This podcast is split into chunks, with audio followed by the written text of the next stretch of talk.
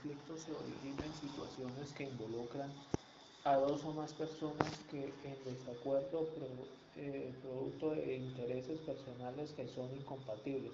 Entre los elementos que inciden en el conflicto son modelo, ya que aprenden conductas inadecuadas por imitación, llevada de la mano por refuerzos generados por el ambiente o situaciones independientes que se escapan del control del estudiante y llevadas de la mano por valores individuales que generan intereses personales en su mayoría negativos, que pueden perjudicar a la comunidad. Para controlar la agresividad se deben tener en cuenta lo siguiente.